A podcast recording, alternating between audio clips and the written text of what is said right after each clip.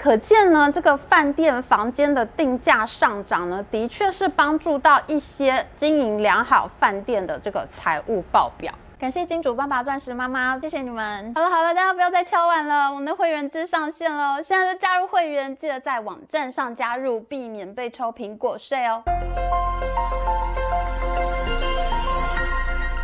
Hello，大家好，我是 Amy。今年我们做过韩国观光客来台大爆发的影片，超受欢迎的。可是有一件非常奇怪的事情哦，就是日本的观光客竟然不来台湾了耶！哎，台日不是很友好吗？在疫情期间，我们捐口罩给日本，日本捐疫苗给台湾，两国感情不是好的不能再好了吗？可是为什么日本观光客来台湾的人数却大幅降低了呢？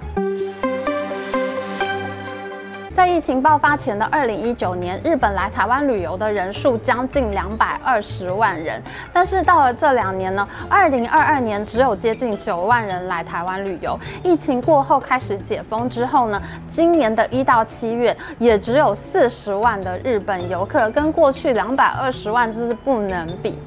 的确，日本人在最近几年没有那么喜欢去国外旅游了。像是朝日新闻呢，它都有报道，因为呢，日币的贬值实在是贬得太严重了。那出国对日本人来说实在是太贵了。那旅行的价格飙涨，加上大家在疫情期间呢，都忘记去换护照，不是只有台湾人忘记去换护照，也有很多人日本人的护照过期没有去换，这就造成了日本出国人数大减的现象。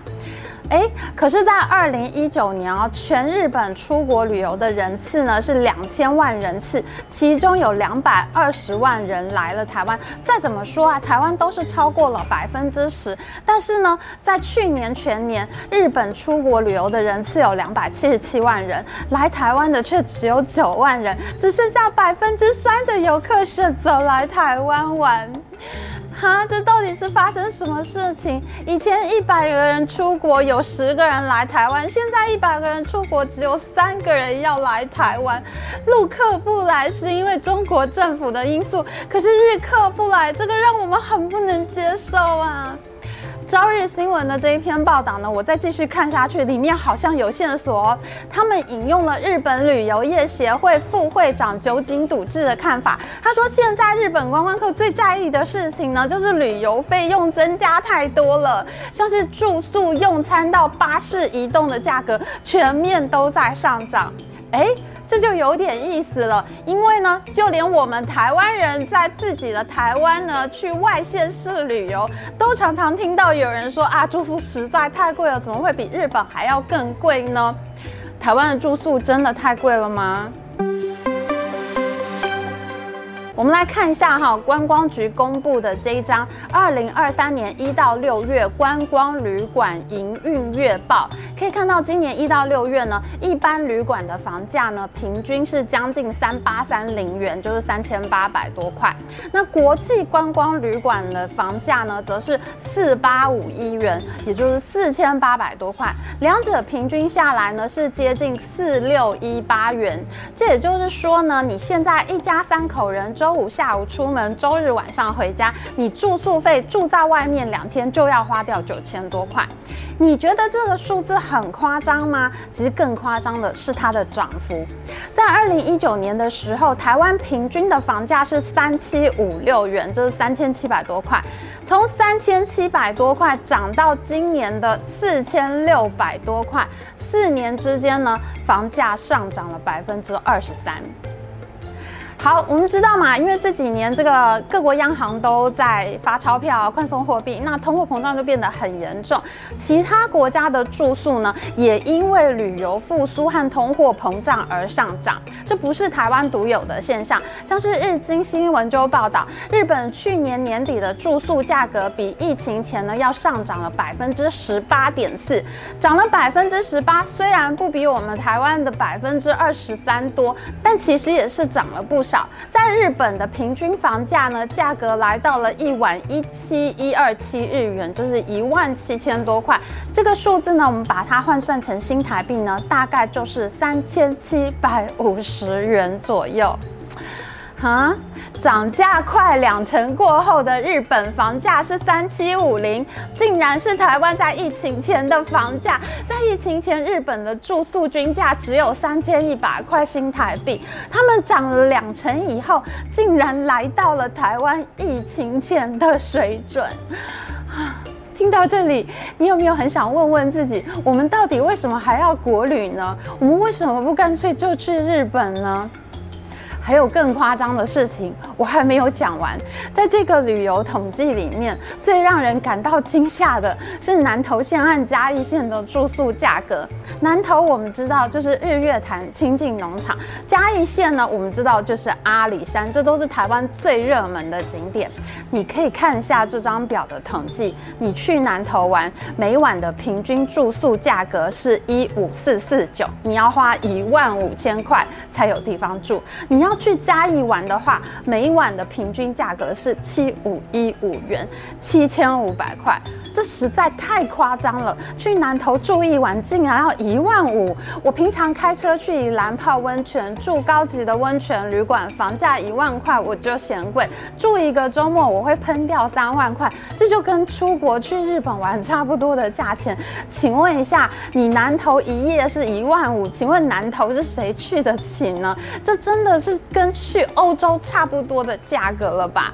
这就难怪日客不来呀，日元还在贬值，这种价格对日本人来说根本就是天价吧。哎，这也就难怪很多人每次一听到国旅补助就要骂人。你如果常常看我们英语追剧时间的话，你一定知道通货膨胀是怎么发生的。热钱太多，就一定会造成价格上涨。在疫情期间呢，观光局曾经举办过两次大型的旅游补助。第一次是二零二零年的二零二零安心旅游专案，自由行的旅客呢，每个房间呢可以折抵一千元的房价。根据观光局的统计，当年呢总共补助了四百七十七万个房间，一千块钱呢乘以四百七十七万间，其实就是花了四十七亿。专案结束之后呢，行政院核拨的经费总共是九十七亿，还比这个四十七亿更多。在第二次的国旅补助呢，则是去年的悠游国旅二零二二。观光局向立法院拿了五十五亿的预算来做住宿补助，两次国旅的补贴，四十七亿加五十五亿，大概呢送进了旅馆业一百亿左右。这个呢就造成了房价的通货膨胀，因为进来的钱太多了，但是我的房间呢是没有变的。其实，在疫情期间呢，在日本、韩国这些国家呢，其实大家都有住宿补助政策，因为其实疫情就的确是让观光业受到了重创，没有人敢出门，就更没有人会去旅行嘛。可是其他国家的补助真的没有像台湾这么夸张哎。譬如说呢，今年三月，韩国政府他们也发了旅游补助，他们向一百万人呢发了三万韩元的住宿补助，另外有十九万的韩国人。呢，他们得到了每人十万韩元的休假补助，就是鼓励你去休假。你休假呢，我就给你钱去。这两项补助金额加起来只有新台币十二亿元的规模，其中的住宿补助呢，只有七点二亿元。没有人会像台湾观光局这么狂哎，一次就补助五十亿进饭店业。韩国有五千万人口，是台湾的两倍多。他们这样的大人口数，一次也只补助了七点二亿的住宿费用。那你台湾这样的补助手法，真的就是会造成房价通货膨胀啊！交通部观光局他们其实是知道这件事情的。在二零二一年呢，他们公布了一个台湾观光迈向二零二五方案。在这个方案里面呢，他就有提到，台湾旅游弱势的原因之一呢，就是。是价格没有竞争力，可是我不明白为什么，既然是价格没有竞争力，你为什么还非要做这个百亿国旅补助不可呢？这样反而是让已经很弱势的这个价格竞争力变得更弱啊！这个旅馆价格变得更贵，那价格就更没有竞争力嘛。我自己猜想呢，观光局很可能是因为担心疫情期间啊旅馆倒闭，这样的话就可能会有大量的服务业人口失业嘛。可是问题是，这些钱到底最后补助到了哪里呢？到疫情过后呢，几乎今年所有的饭店都在喊缺工。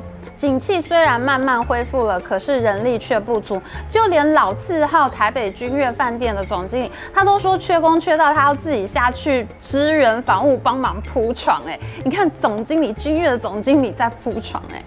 南部的观光重镇垦丁的饭店呢，也都在哇哇叫。垦丁的四大观光饭店福华、夏都、凯撒、芙蓉，今年初呢，他们试出了一百二十个工作机会，但是呢，结果只有二十个人到场应征，场面非常的冷清。他们说已经调涨薪水了，企划接待、话务员和厨工呢，起薪两万七；房屋、餐厅服务和维修人员呢，则是三万起跳，但是呢，还是找不到人。这个薪水呢，两万七三万元，这算很高吗？我们找到了去年和前年的出任人员薪资表，就是各行各业里面的新鲜人啊，你的资历不是很深啊，这种比较浅资历的这个人员，他的平均薪资，哇，真的好精彩哦！住宿及餐饮业的平均薪资，去年是两万八，前年是两万七，是所有行业里面最低的，就连次低的农林渔牧矿，去年。年都有两万九，前年也有两万七。你在台湾呢，做农林渔牧矿，你在家种田呢，都比你去住宿和餐饮业就业的薪水还要更高。在这张表里面，我真的找不到更低的薪水了。请问一百亿补助到底是补助了谁呢？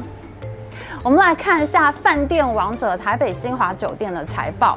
虽然呢，金华酒店的确是有受到疫情的影响，在国旅补助的二零二零和二零二二年这两年呢，他们的营收的确是不到前几年的六十几亿水准，可是呢，也还是保持在五十亿左右。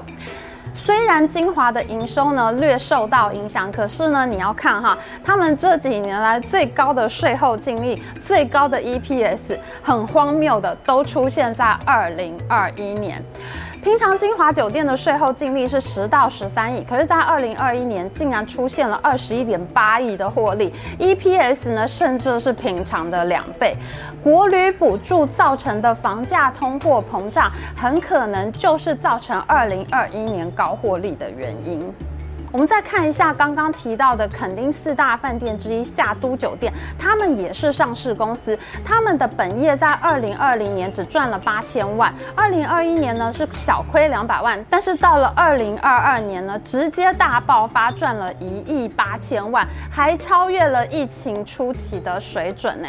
可见呢，这个饭店房间的定价上涨呢，的确是帮助到一些经营良好饭店的这个财务报表。Thank you. 其实，在上一次呢，我们做韩国观光客来台的影片里面，我们就已经说过了。其实，韩国游客来台湾的市场，大部分都是韩国业者他们自己在耕耘的。他们发现台湾这个地方很有得玩，所以呢，他们开始经营回头客，希望第一次来台湾玩的韩国客人还会想要来第二次、第三次。事实上，我觉得其他的国家的人呢，都能发现台湾的美好，反而是台湾的航空公司。过去十年新开辟的航线几乎都在中国，台湾的观光局一讲到振兴旅游业，就好像只有国旅补助一个办法，拿不出其他办法来似的。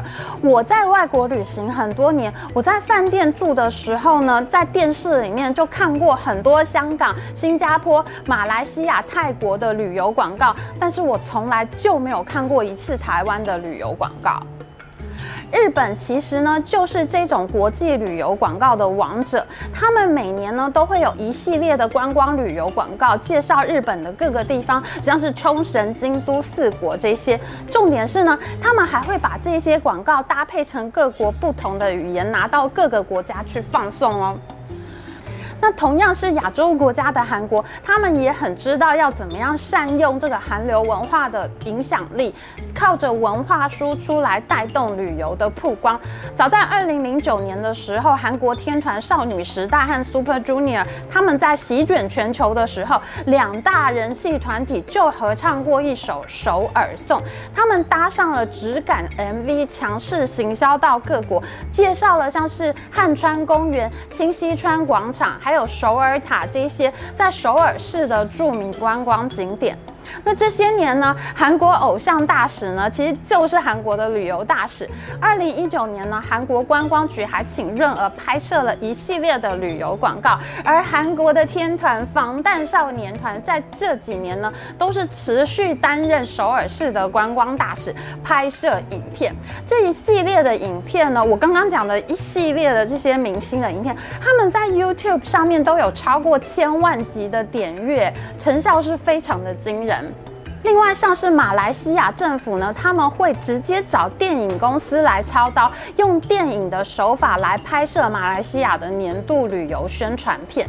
那香港旅游局今年初呢，更是找了陈慧琳、郭富城和郑秀文等一线港星合作，他们推出了一支 “Hello 香港”的广告片，要在全世界各国放送。泰国旅游局的手脚更是快，因为全球爆红的 Blackpink，他们里面呢有一个 Lisa。Lisa 呢，就是出生泰国。Lisa 今年呢，趁着回到泰国开演唱会的空档，她去了曼谷附近的观光名胜旅游。泰国旅游局立刻马上跟进，他们在官方平台立刻就推荐了 Lisa 去过的景点。哇，我们台湾在韩国也有台湾忙内周子瑜和叶舒华，但是为什么我们的观光局从来就没有想过要找周子瑜来拍广告呢？更威猛的是意大利政府，我们看阿汤哥最新的电影《不可能任务》在罗马的街头飙车嘛，或者是像以前的这个《零零七皇家夜总会》啊，还有《偷天换日》这些好莱坞一线大片，他们动不动就会到意大利去取景，这是因为意大利政府持续邀请好莱坞电影剧组过去，靠着电影来行销他们的城市。大家可以回想一下，最近一次在好莱坞电影里面看到台湾的场景是什么时候呢？是二零一四年。年 Lucy，二零一二年的少年拍，好像之后就没有了嘛。不过呢，今年听说会有卢贝松的电影在台北取景哦，真的非常让人期待。不只是行销宣传啊，拍广告、拍电影这些事情啊，其实还有很多点子都是我们可以参考的。就譬如说呢，今年香港政府为了要振兴旅游业，他们举办了飞遇世界巨赏的活动，和四大香港的航空公司合作，包括国泰航空、香港快运、香港航空和大湾区航空。香港政府呢，和这些航空公司联手起来，用各种不同好玩的方法，送出五十万张机票，吸引全世界各国的民众去香港玩。有一些机票是大抽奖啦，你要用抽的抽中；那有一些机票呢，则是买一送一；那还有一些机票呢，是先到先得。总之呢，他们就是利用各种不同的抢票方法，制造这种争先恐后的感觉，在世界各国引发热潮。就像是在台湾啦，国泰航空就送出三万六千零九十张的免费机票，你可以从台北或高雄出发去香港玩。有很多人在网络上面晒单晒他们抽中机票的通知，哇，引发一阵羡慕。其实这也没有多少钱嘛，台北飞香港其实很。很便宜的。问题是呢，这种这个抽奖啊、送票啊、买一送一这种活动呢，就很像是一种旅游乐透啊，充满乐趣、充满幸运的感觉，就让抽到的人呢感觉到很热闹、很期待。你的一百亿花在这种活动上面，才是创造了话题不断，还帮台湾打了知名度嘛。观光局可不可以活泼起来、活跃一点啊？不要每次讲到振兴观光就是国旅补助，真的是太无聊了。好的，那我们就期待观光局哦，拜托拜托，台湾的国际人气不要只靠外交部好吗？观光局你们醒一醒好吗？台湾需要你们啊！好的，喜欢我们的影片，请记得帮我按赞，还有记得按订阅频道加开启铃，那我们下次再见哦，拜拜。